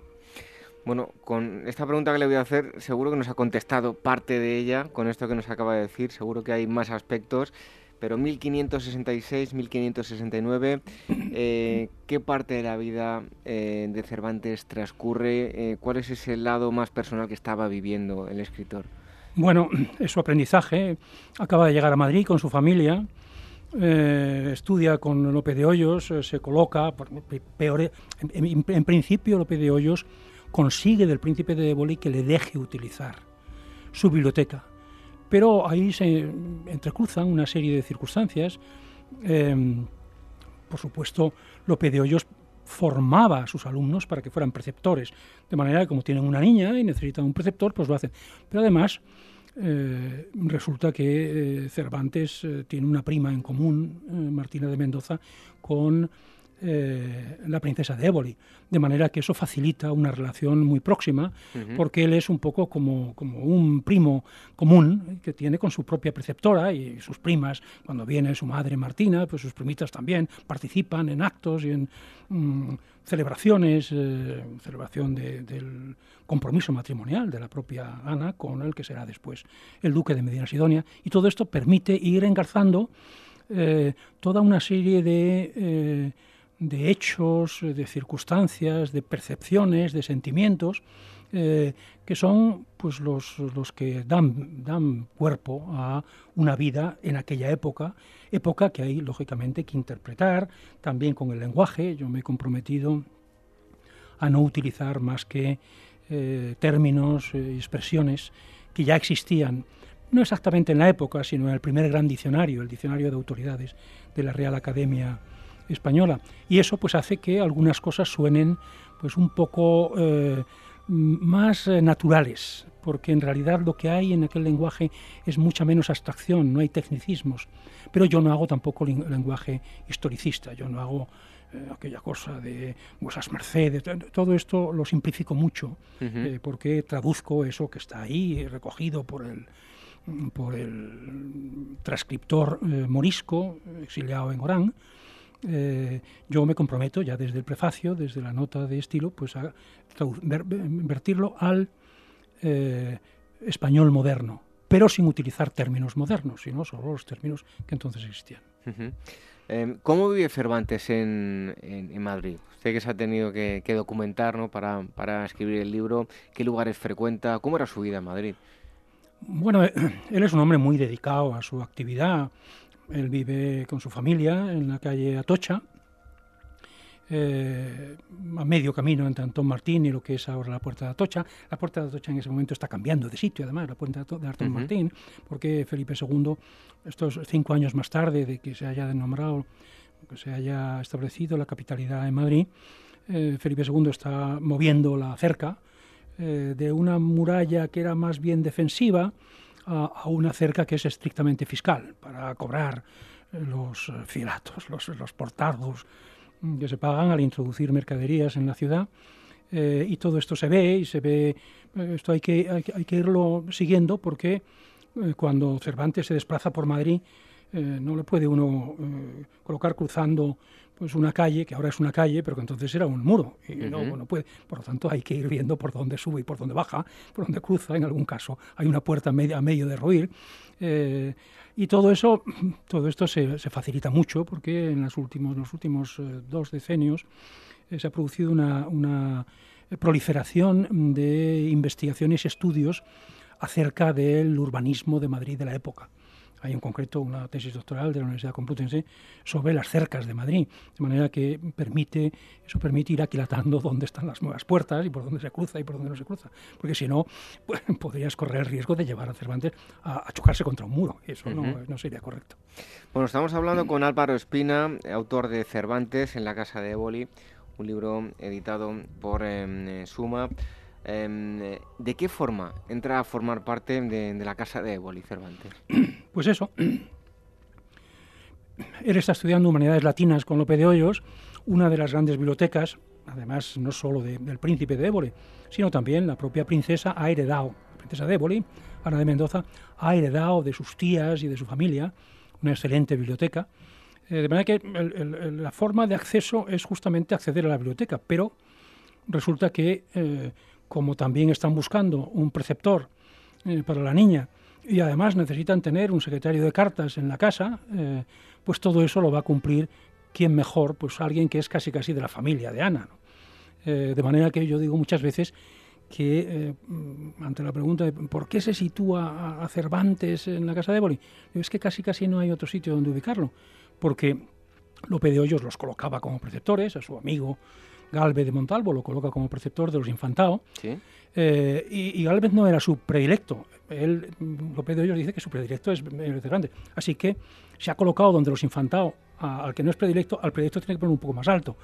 Eh, y lo más alto, en ese caso, es el ministro principal de Felipe, que es eh, Ruy Gómez da Silva. Bueno, vemos que estamos hablando de cosas positivas, por así decirlo, eh, se enamora, eh, entra a formar parte de, la casa de, de estaba con, con, Lope de Hoyos, pero también eh, no era todo en alegría, sino que se iba obligado a vivir mm, algunos sinsabores con el paso de los años, como por ejemplo las defunciones de la reina y del príncipe, ¿no?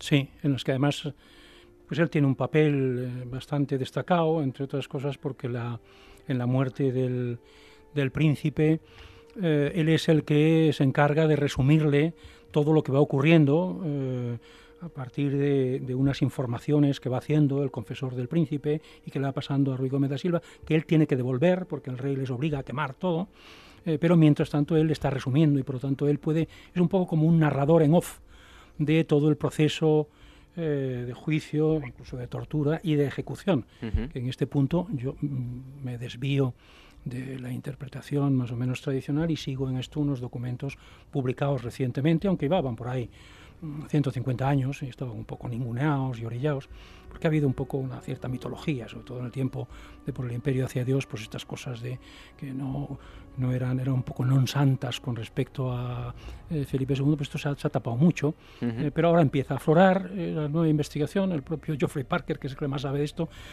pues se ha visto obligado a, retirar su propia biografía, la que consideraba su biografía definitiva, y sustituirla por otra con un título completamente distinto, que llama El Rey Imprudente, porque es que han aparecido unos documentos firmados por el, por el Duque de Alba al rey, sobre que hay que asesinar a don Juan de Austria y tal, que hasta entonces, hasta ahora esto se consideraba un poco como las intrigas de Antonio Pérez, etcétera. Pero claro, si una cosa firmada por Alba ya no es una intriga tanto. Quizá Antonio Pérez no estuviera mintiendo tanto como se pensaba, sino que realmente se había enterrado mucho de lo que había sucedido y ahora empieza a aflorar eh, con una cierta fluidez y, digamos, el que crea eh, el que recrea eh, para una novela tiene que buscar exactamente cuáles son las últimas interpretaciones y las más frescas. ¿no?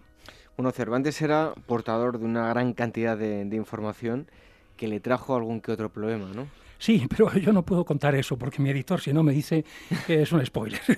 y que, claro, que no puedo quitarle eh, la intriga al lector. Hay que dejar que el lector siempre me lo dice. Pues dice, en cuanto te dejan, tú vas y lo cuentas. Así que, sí. Pero bueno, podemos decir que sí, ¿no? Que tuvo problemas. Tuvo problemas y, y bueno, tiene que huir. Y ya está. Eh, tiene que huir y el propio príncipe de Éboli le ayuda a huir y le busca una cosa en Italia, cosa que hasta ahora no se había dicho, pero claro, eh, siendo como es, pues un miembro de la casa de Éboli va a estar en Italia sirviendo a la casa de Éboli, lo que luego le llegará también a conectarse con Don Juan, porque Don Juan estaba también muy, muy conectado con la casa de Éboli. Bueno, todo esto es un poco un, rompecabezas que ha habido que ir encajando y tal, pero al final, como decía Pepe Álvarez Junco, historiador que pone una cosa en la, en la fajilla. En la reseña. Eh, sí, en la fajilla y en, también en la contrasolapa, pero lo decía en la, en la presentación que hicimos en el espacio Bertelmann. Dice, bueno, es que al final todo encaja y estas cosas no encajaban. Porque, bueno, el Canavallo o el propio Jorge Pérez Díaz ahora en la figura en el tapiz de Cervantes, eh, dice, bueno, sobre esto se ha hablado, se ha dicho, se ha interpretado, los cervantinos dicen, pero mm, hay muchas cosas que quedan ahí flecos y esos flecos son los que el narrador y el creador de la ficción tiene que ir encajando para que todo ello tenga una interpretación que desde mi punto de vista es más verosímil que la interpretación que a veces se ha dado de muchas de estas circunstancias, que es bastante rocambolesca, dicho sea de paso.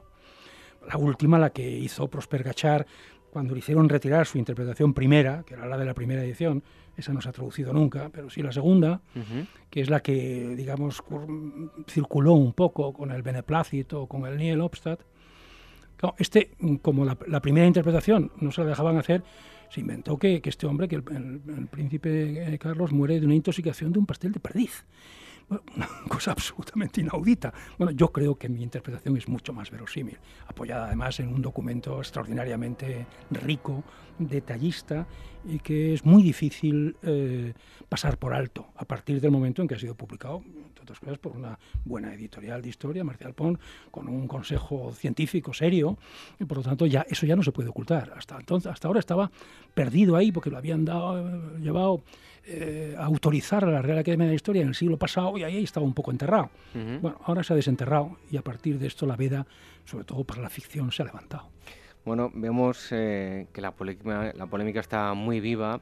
Eh, en cuanto a la vida de Cervantes, siempre sale algún documento. En fin, nos quedan muchos interrogantes por, y misterios por desvelar de Cervantes. Muchos. No de, de Cervantes, porque de Cervantes en esta época, mm, la realidad todavía no, no, se ha hecho conocer, eh, conocemos muy poco, está todo con, con alfileres. El problema es eh, lo que, de lo que sí eh, queda mucho por conocer, es del contexto, de la, época, de la época en la que vive, de ese momento, porque aunque se ha dicho que Felipe II era el gran papelista y que lo conservaba todos los papeles, los archivaba todos, lo que no se ha dicho es que si archivaba uno, quemaba mil, los que no le convenían, y quemaba a expuertas. Bueno, no todo lo quemó. Y entre otras cosas, una de las cosas que le ha obligado a Geoffrey Parker a cambiar, a dar este vuelco y este giro en la interpretación de la biografía de Felipe II, es que han aparecido en, los sótanos de la Royal Society, de la Spanish Society en Nueva York 60 cajas que, pertenecieron al gran historiador Altamira. Sí. Y que solo en la primera hornada, expurgando un poquitín, salió esa cosa que decía antes del Duque de Alba pero cuando se expurguen esas 70 cajas, Altamira no era ningún ocioso ni ningún caprichoso. Si guardó esos papeles de una manera tan, tan celosa, será porque era un poco su tesoro documental. Cuando todo eso se expurgue y se analice, seguramente habrá una reinterpretación de toda esa época. En el lado más personal de, Cervantes, eh, no sé si en esta época o, o de forma más general, eh, ¿Qué era aquello, mm, bueno, lo que más le gustaba escribir a Cervantes con la escritura que más disfrutaba? ¿O lo que podemos pensar que más le gustaba? Pues es muy difícil decirlo, porque es que, eh, hombre, yo creo que su gran aportación es la novela, la creación de la novela. Pero la novela no tenía público. Bueno, anda ahí intentando colocar sus novelas ejemplares y tal, el Quijote fue la primera parte, la primerísima parte, una parte pequeña de la primera parte, eh, pues fue una novela ejemplar inicialmente. Eso es lo que eh, a él le atrae más, pero claro, tiene mucho más dificultades de colocarlo. Entonces, eh, él intenta, ensaya entre meses piezas de teatro, que mientras que la novela era lo que se consideraba creación de capricho, esto es, lo hacía el autor por su propia voluntad, sin encargo de ningún tipo, eh, en cambio, las obras de teatro, entre meses, etcétera, sí las eh, recibía en cargo. Pero yo creo que él no es un gran eh, dramaturgo, lo va a ser, ni, por supuesto escritor de comedias, eso lo va a ser Lope de Vega. Mm, yo creo que pasa un poco como los creadores más profundos tienen más dificultad para hacer este tipo de construcción de comedia popular, cosa que a Lope le va a salir pues casi casi como si fuera su, medio natural de, expresión. Y claro, eso es lo que realmente permitía vivir de ello. Entonces Cervantes va a tener que estar siempre a salto de mata viviendo de otras cosas, lo cual mm, le dificulta su, su vida, pero mm, lo que al final mejor hace debemos interpretar que es lo que más le gusta hacer. Y eh, sobre todo el gran creador de la, novela moderna, de manera que lo que más le gusta hacer es hacer novelas. Bueno, para todos aquellos lectores que se vayan a enfrentar a, su libro, un buen libro para este verano, eh, así que, que se pongan tranquilamente con, con, el libro y se lo lleven a la playa, al pueblo, donde quieran. Eh, ¿Qué se van a encontrar con cuánto de realidad y cuánto de ficción en el libro? Bueno, ya digo, Sobre la vida de Cervantes tenemos cuatro o cinco eh, retazos eh, que bueno pues uno los eh, utiliza y pero no tiene gran dificultad porque todo lo demás lo tiene que recrear porque no hay nada ni escrito ni documentado. Sobre la época no. Sobre la época conocemos bastante mucho menos de lo que se piensa porque a veces se piensa que la historia la conocemos no conocemos un 20 un 30% y eso poniéndose ya a exagerar. De manera que esa otra parte pues hay una parte de historia eh, yo además, como no sigo la historia más convencional en algunos, eh, en algunos aspectos y en algunos eh, episodios, mm, pues me obligo a documentar por qué me separo. Porque yo sí digo que mi, ficción histórica es minimalista. Todo aquello que conocemos está bien documentado. Aunque no sea lo convencional, todo eso hay que constatarlo. Pero cuando me separo de eso que es lo convencional, pongo una nota, aprovechando que yo no soy teóricamente al lector, y eso se lo explico en el prefacio, yo no soy el novelista, yo soy realmente un eh, investigador erudito que ha encontrado eh, pues un eh, documento que ahí está en, en Orán y que lo estoy haciendo, pues eso, haciendo una edición de filólogo, de filólogo y de historiador, identificando aquello que dice el manuscrito si realmente encaja o no encaja con lo que sabemos. Y eso se lo voy poniendo en las notas a, fin de mm, notas finales, que no es necesario leer al tiempo. Eh, algunos amigos que lo, han leído se habían hecho el propósito de hacer, de hacer la lectura de corrido y luego ver las notas. Luego nos han, en realidad, han dejado han caído en la tentación de cuando, ¿y esto de dónde lo saca este? Y van a ver la nota. Pero vamos, no todas, porque muchas de ellas pues, son sencillamente para constatar de dónde está extraído pues, esa idea, esa, esa constatación, ese hecho, ese dato. Eh, y bueno, pues es una buena novela de, para verano. Eh, yo he hecho la broma en la presentación eh, alguien me dijo, bueno, si quieres seguir haciendo, porque claro, solo he empezado hasta el 69, eh, tendrás otras entregas. Digo, sí, pero me dicen mis editores que porque hay otras entregas tiene que venderse esta. Y para vender esto, pues hay que decir primero cuánto cuesta el kilo, como todas las cosas que se venden. Entonces fui a la farmacia, eh, lo pesé, pesaba un kilo cien y un poquito más, pero un kilo cien, con lo cual siempre digo, por lo tanto esto, aunque pone 23, 22, 23 euros, pero son a 20, 70 el kilo. Ah, o sea que si uno va a hacer la compra de verano y necesita cuatro o cinco libros de cuarto de kilo, con el mío sale igualmente apañado y mucho más barato. Pues nada, ya saben lo que tienen que hacer para este verano. Y por último, ¿es un libro con el que los lectores em, que, no tengan mucha información van a descubrir a Cervantes o previamente hace falta unos conocimientos mínimos de Cervantes para disfrutar de él? No, no. Como toda novela de formación, eh, no da por supuesto que se sepa nada. Al contrario, mm, muchas de las cosas que luego aparecen. O sea, pues aunque no conozcamos la figura de Cervantes, se puede leer perfectamente. Nada, nada, nada. Y además, ni a su familia, ni a sus padres, ni cómo visten. Ya se explica cómo visten, y a dónde van, y dónde viven, y cómo se tratan entre ellos, etcétera. Y muchas cosas, además, que luego conocemos, cosas que luego aparecen en el Quijote, pues aparecen también ahí, porque las extrae, teóricamente, Cervantes de sus propias experiencias vitales, de sus viajes por España, y algunas, tres o cuatro fragmentos, pues aparecen también ahí. De manera que también es una pequeña forma de irse introduciendo a lo que después será la gran novela del Quijote. Bueno, pues no sé si cuatro kilos, pero por lo menos... no, uno cien, uno, cien. Por lo menos uno cien, uno cien que tienen que pedirlo ¿eh? cuando vayan a comprar el libro. Deme usted un kilo con 100 gramos de, Cervantes, Cervantes. con B. Pues nada, lo van a encontrar ahí, es el libro de Álvaro Espina en la casa de, de Éboli y van a conocer la, figura de, este magnífico escritor.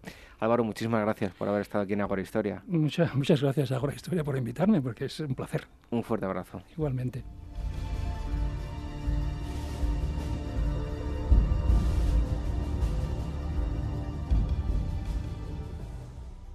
Este mes en Despertaferro Antigua y Medieval sigue la trayectoria política y militar del rey Pirro, quien en su intento de emular las hazañas de Alejandro Magno se enfrentó a las legiones del que sería el más afamado imperio de la historia. Conoce las campañas en la península itálica y las legendarias batallas de Ásculo y Heraclea contra Roma. A la venta en librerías, kioscos, tiendas especializadas y despertaferro-ediciones.com.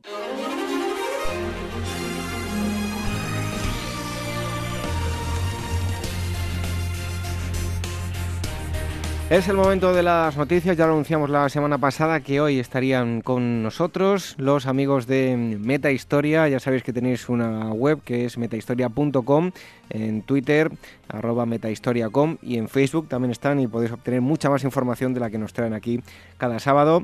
Tenemos el placer de saludar después del verano, desde las vacaciones, a Manuel Campos. Manuel, buenas noches. Buenas noches, David. ¿Qué tal el verano? ¿Bien? Bien, bien, pero vamos, como siempre, bueno, se quedan cortas. Con las pilas recargadas, ¿no?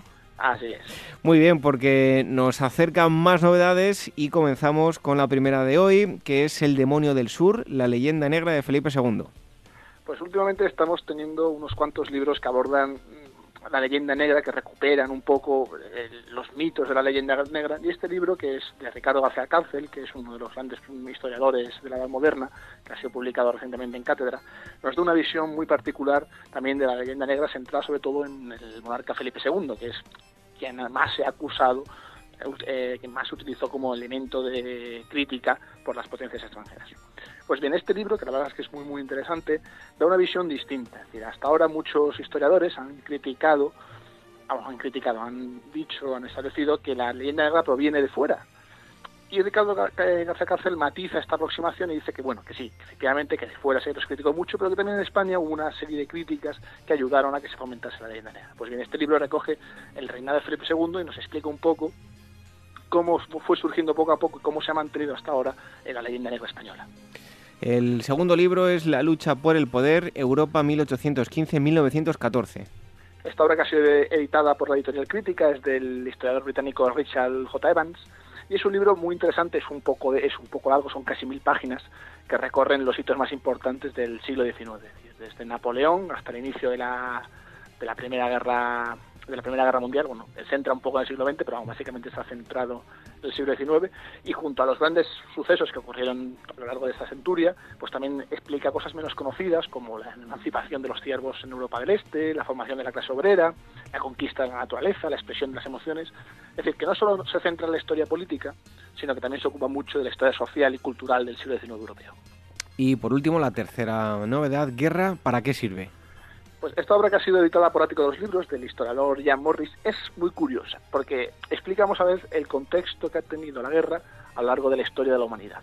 Pero sin embargo, una de las premisas y una de las conclusiones que saca es que eh, gracias a la guerra hoy somos más seguros. Es una cosa, es una teoría muy curiosa que explica Morris a lo largo de su página. Dice que bueno, efectivamente que la guerra ha sido un elemento constante de la historia de la humanidad, pero que curiosamente gracias a ella la sociedad ha conseguido ir convirtiéndose en una sociedad más segura y evitando que cada vez haya menos guerras. La verdad es que es un libro muy interesante que da una, una visión completamente distinta a lo que se entiende la, la guerra. Y las conferencias y cursos que van a tener lugar, una de ellas visita temática pintura y pintores del romanticismo español. Pues el miércoles que viene, a las 6 de la tarde, en el Museo del Romanticismo Español en Madrid, hay una visión, una visita matemática que organiza el museo, más curiosa, que va recorriendo pues, como todo el mundo sabe que el Museo del Romanticismo es uno de los grandes centros de anacotecas de arte del siglo XIX y aquí pues nos va recorriendo un poco a poco las distintas salas, las distintas obras que tienen y las, nos recoge un poco también pues tanto autores más conocidos como otros menos conocidos. Y la verdad es que es una cosa muy interesante y además que siempre está bien conocer este, estas, estos museos que a veces pasan más desapercibidos dentro de los grandes que tenemos en España. Otro curso, iniciación a la mitología clásica. Eh, pues este curso que es fascinante, además lo organiza el Museo del Prado con los grandes especialistas españoles.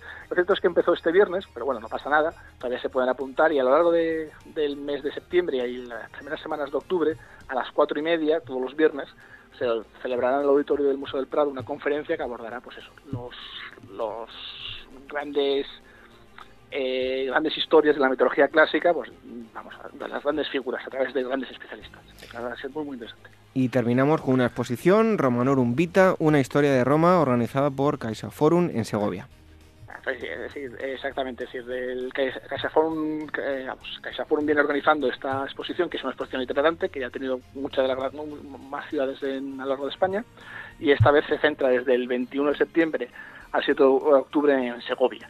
La exposición recorre un poco la vida cotidiana de la Roma, de la Roma clásica. Es, eh, la verdad es que está muy bien organizado, eh, pues en las distintas salas se pueden acudir a ver cómo se vivía, desde las grandes domus a las pequeñas casas, y es una vida de la vida cotidiana de Roma, que la está en Segovia y que eh, están siendo ciudades. Más información en una web en metahistoria.com, en las redes sociales, arroba metahistoriacom en Twitter y también en Facebook lo van a encontrar. Manuel Campos, eh, Metahistoria, muchísimas gracias. Hasta el próximo día. Hasta el próximo día, David. Buenas noches.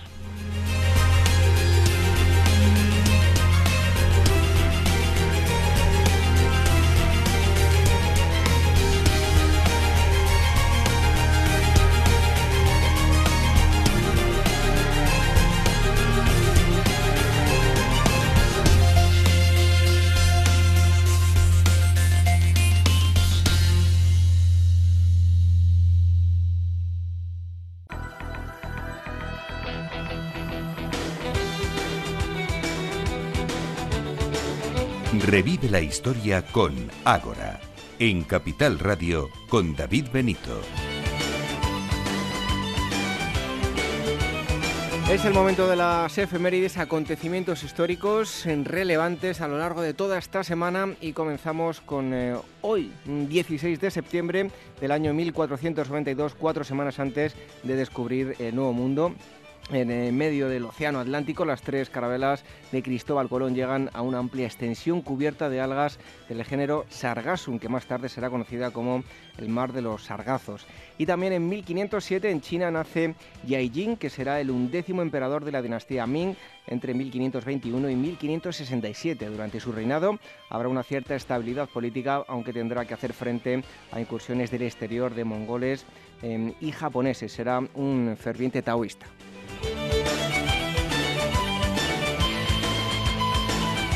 17 de septiembre de 1516, mediante la Real eh, Cédula, Fray Bartolomé de las Casas resulta nombrado consejero general de todas las autoridades de Indias, que poco a poco irá gestando su idea de un método de evangelización, evangelización civilizadora, respetuosa con el indio, con su lengua y con su propia cultura.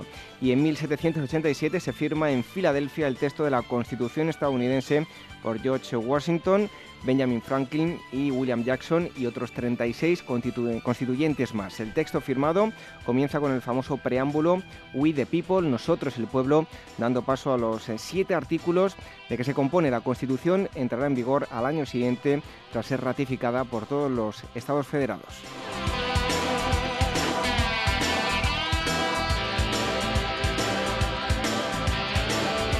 18 de septiembre del año 324, la batalla de Crisópolis, actual eh, Uskurdán, en Turquía, se produce el encuentro final entre Constantino el Grande y Licinio, que resulta derrotado y capturado, estableciendo el control exclusivo de Constantino sobre el Imperio Romano. Y en el año 1931, con el pretexto de una explosión en la línea férrea, Japón invade Manchuria, zona rica en minerales y abundantes materias primas, declarándola en febrero de 1932 como nación independiente con el nombre de eh, Manchukuo y estableciendo un régimen títere para que sea gobernada conforme a los intereses imperialistas de Japón.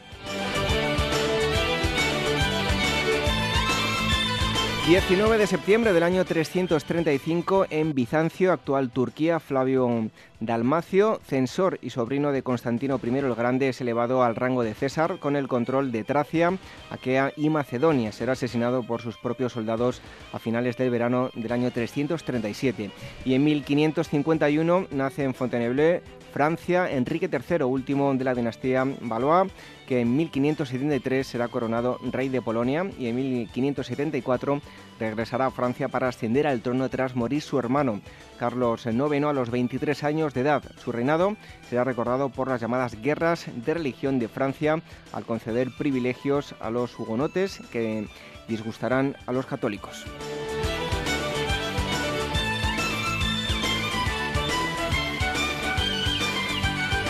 20 de septiembre del año 451, las tropas romanas visigodas de Teodorico, Aecio y Meroveo se enfrentan a los unos de Atila en la sangrienta batalla de los campos cataláunicos cercano a Chalon-sur-Marne por el noroeste francés, aunque la batalla solo deja el campo sembrado de muertos de ambos bandos, se considera la victoria moral de las tropas de Aecio al quebrar la imagen de invencibilidad del temible Atila y su ejército. Y en el año 1870 tropas italianas ocupan Roma y la convierten en la capital del Reino de Italia, concluyendo casi 10 años después, después de proclamada oficialmente la unificación nacional. Al mismo tiempo se limita la autoridad papal a su dominio sobre el propio Vaticano y un pequeño barrio en torno a él. 21 de septiembre del año 672, tras morir Recesvinto, rey visigodo, en la población de Gérticos, eh, Bamba, pese a rechazar el nombramiento debido a su avanzada edad, es forzado por la nobleza a aceptar el trono. A pesar de todo, será el último rey que dará gloria al reino visigodo. Su reinado no será fácil, pues tendrá que hacer frente a luchas internas de todo tipo. Y en el año 1810, en Venezuela, tras la creación de la Casa de Estudios de San Buenaventura de Mérida, el 29 de marzo de 1785, es en ese día cuando recibe formalmente el nombre de universidad al fundarla como Real Universidad de San Buenaventura de Mérida, actual Universidad de los Andes.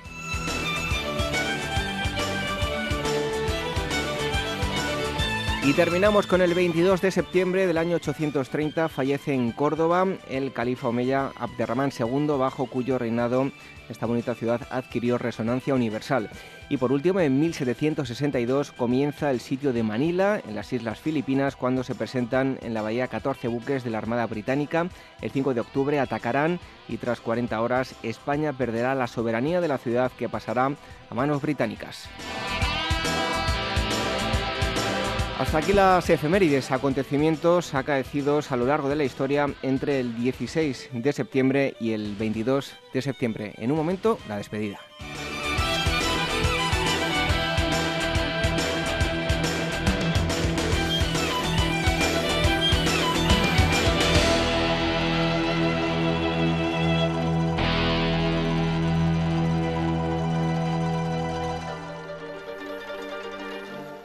Este mes, Despertaferro Contemporánea nos traslada a la batalla de Teruel, un enfrentamiento decisivo en la Guerra Civil Española.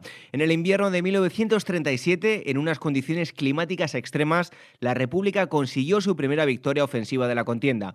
Una victoria conseguida a un alto precio que, sin embargo, pronto se convertiría en derrota, anticipando el desenlace final de la guerra. A la venta en librerías, kioscos, tiendas especializadas y despertaferro-ediciones.com.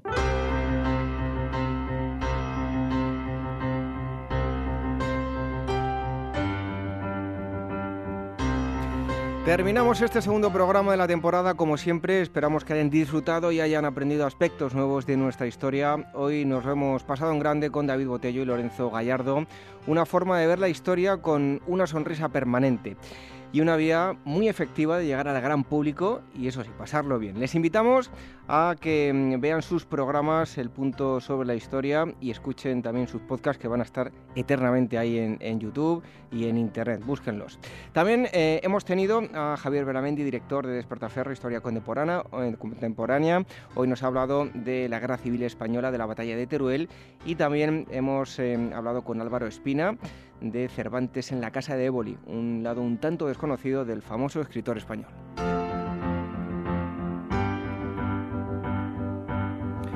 Volveremos a estar con todos ustedes el próximo sábado, la hora, la de siempre, las 22, el lugar, el mismo, la sintonía de Capital Radio. Y también nos pueden escuchar a través de nuestros podcasts en iVoox, en iTunes todos los enlaces están en nuestra web, en agorahistoria.com.